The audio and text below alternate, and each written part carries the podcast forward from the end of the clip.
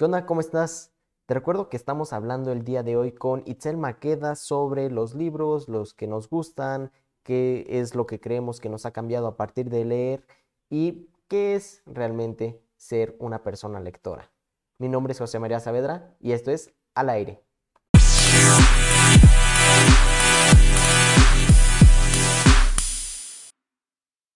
¿Cuál es tu libro favorito? Ay, no me hagas esa libros, pregunta. tu- tu top 10, tu top 10. Mi top 10. Ay, Jesús. Mira, puedo decir sagas completas. Sí. Cazadores de Sombras está como en el número uno. ¿Cuál de todas? Ah, yo creo que la primera, Los no porque sea la mejor que ha escrito, o sea, la de los instrumentos mortales, no porque es la mejor que ha escrito, sino porque siento que también gracias a esos libros me, me sumergí más en la lectura. O sea, yo leí esos y ya no me sacaste de leer. Ya leías, pero bueno.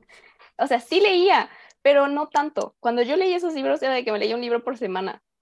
Entonces, obviamente estaba en secundaria, tenía más tiempo, mi vida social tampoco era mucha, y, y, pues leía, leía un libro por semana. Y creo que ese, ese sería mi un número uno, Cazadores de Sombras, eh, los instrumentos mortales, porque tiene un significado más como para mí, no tanto porque sean los mejores libros que he escrito de Claire. Eh, de ahí creo que sería Los Juegos del Hambre, Wonder, Mm, muy bueno. Wonder es muy bueno. Déjame ver mi librero Y para acordarme. Wonder también es muy único por la forma en la que está escrito. Es, hay una película que está en Netflix, este, que es de un niño que tiene la cara deforme, pero eh, el, el libro y la película, los dos son muy buenos, completamente recomendados.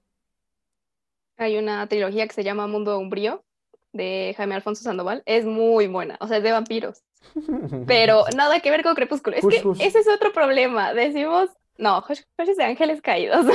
Nephilims. Y el problema es que cuando decimos también ya vampiros es como Crepúsculo. Y no, hay muchas historias que son de vampiros y son muy buenas. Esta que digo es de un autor que de verdad ya me sorprende el mundo que creó y es muy bueno, te lo recomiendo si es que no lo has leído. Eh, también están los de Percy Jackson, obviamente, los Juegos del Hambre. Eh, ¿qué otro está?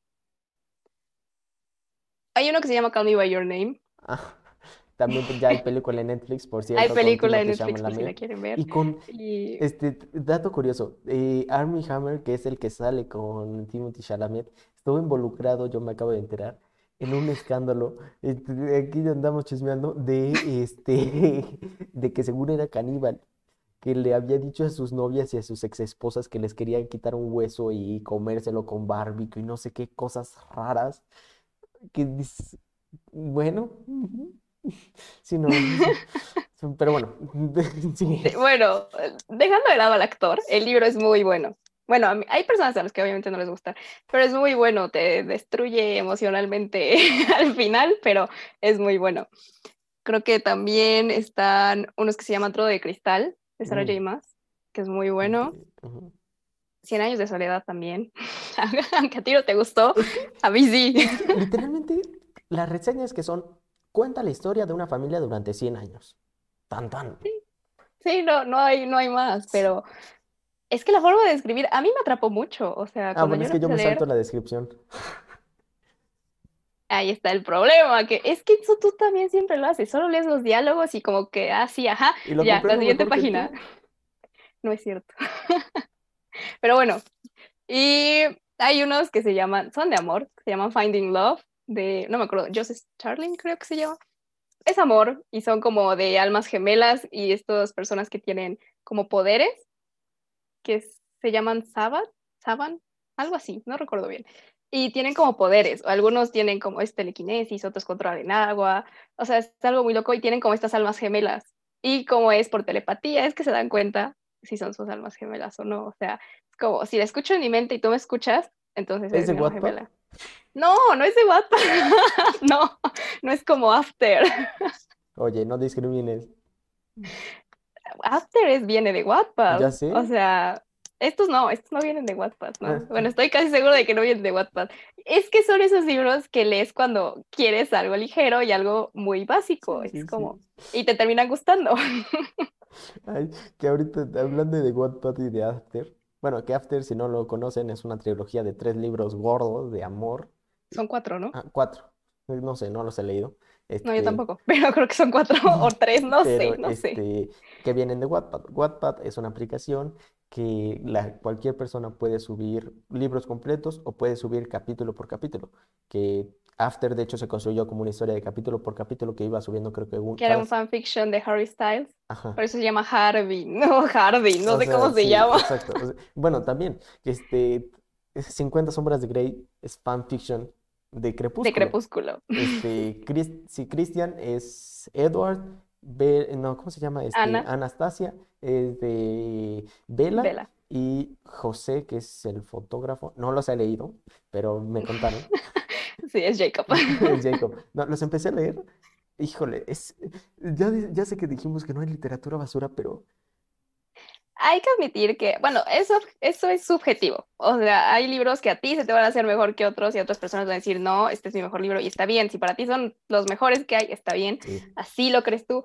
Pero a nosotros, pues no nos parece así, ¿no? La verdad es que es algo que lees nada más por pasar el tiempo. Yo lo leí porque dije, a ver, ¿por qué tanto, por qué tanta emoción? ¿Por qué tanto estos libros? Entonces los leí y pues sí fue de, ah, está bien. O sea, si hay personas que les gusta, está bien, pero a mí no es algo que me haya es gustado. que a mí me causa conflicto porque, ay, y, ay, no sé, me acabo de confundir.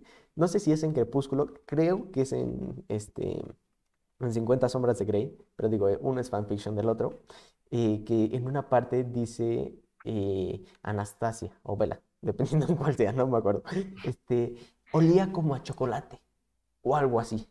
Eh, O sea, y la verdad, sí, sí siento Yo sí, que hay, no creo que haya sido en Crepúsculo.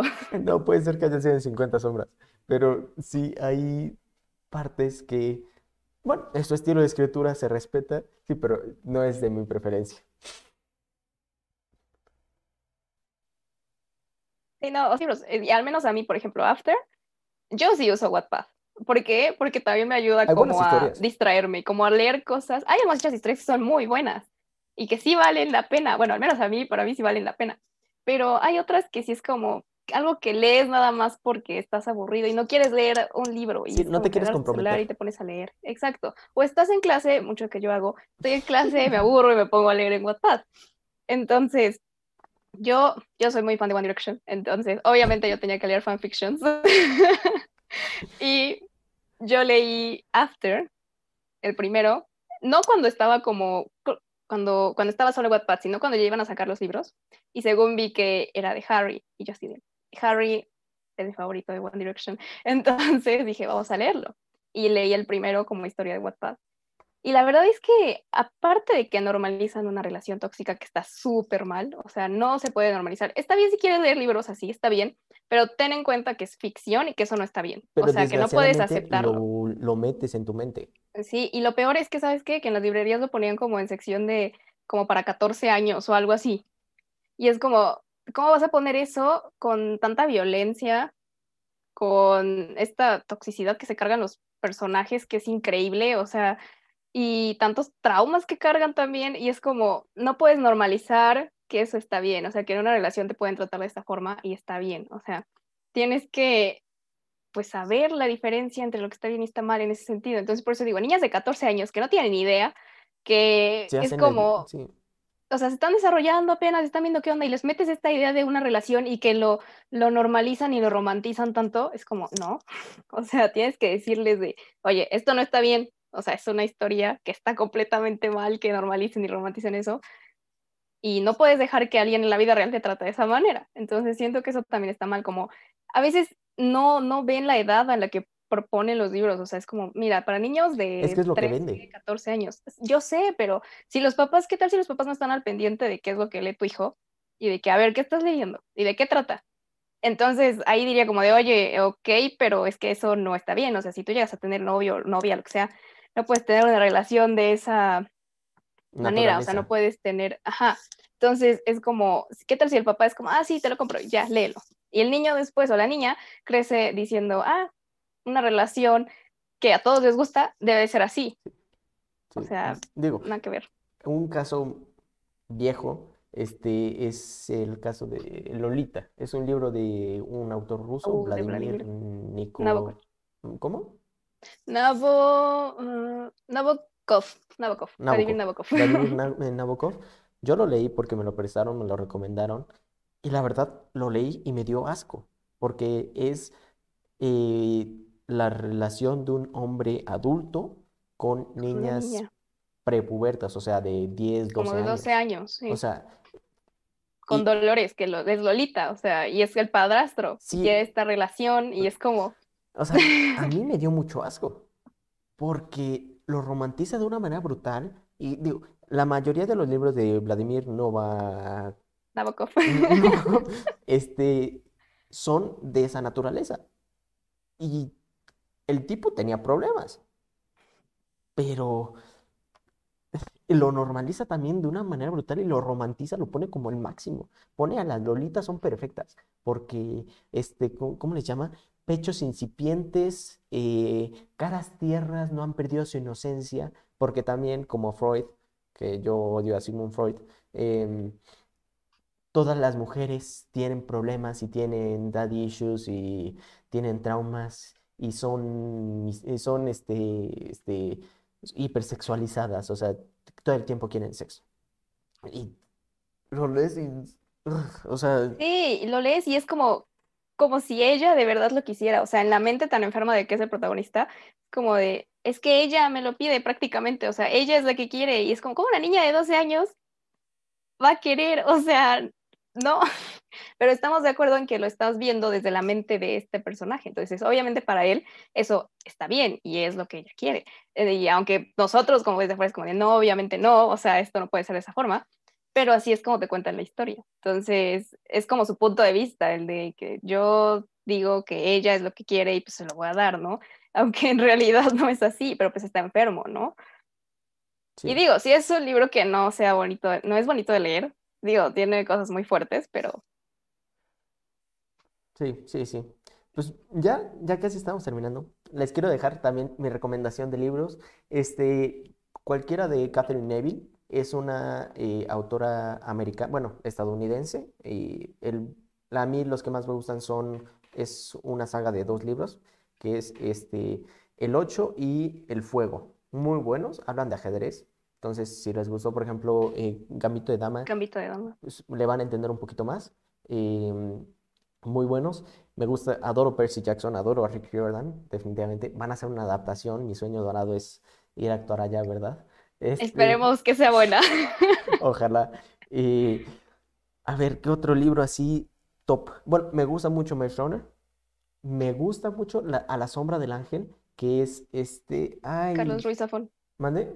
Carlos Ruiz Zafón, No. A la sombra ¿No? del ángel es de una. Ah, a la sombra del ángel, Ajá. perdón. Sí, no, es de una mujer que eh, no me acuerdo cómo se llama, habla de la amante de José Vasconcelos, que digo, qué feo nombrarla así, o la hija del que hizo el ángel de la independencia, y que el que está ahí en Reforma en la Ciudad de México. Eh, es una pseudobiografía en donde meten mucha historia, muy bueno, y justamente de Carlos Ruiz Zafón, eh, que es la trilogía de... Ay, se me fue el El cementerio de los libros, algo así se llama. Sí, Sí, ¿no? El bueno, Carlos Ruiz. Zafón en general tiene muy buenos libros, Sí. eh, pero sí, esos son, son mis preferidos. Ya, ya nos estamos acabando el tiempo. Muchísimas gracias, Itzel, por estar aquí. Hace un montón que no hablamos, yo creo que no habíamos hecho videollamada en toda la cuarentena. Este, de repente mensajito, pero así que mándenle mensaje a sus amigos si nos extrañan, mándenle mensajes a sus amigos, márquenles, mándenles memes por lo menos. Muchas gracias a todos los que nos estuvieron escuchando el día de hoy. En verdad, esto crece gracias a ustedes, a que lo compartan, a que le den like, a que nos sigan. Vayan a seguirnos en redes sociales. Estamos como arroba al.aire.podcast en Facebook e en Instagram. También estamos en YouTube como al aire. Y también les quiero dar las gracias por siempre estar aquí, por estar escuchando los cuatro episodios. Si solo escucharon uno, no pasa nada. De todos modos, muchas gracias y que tengan una excelente semana. Nos vemos. Música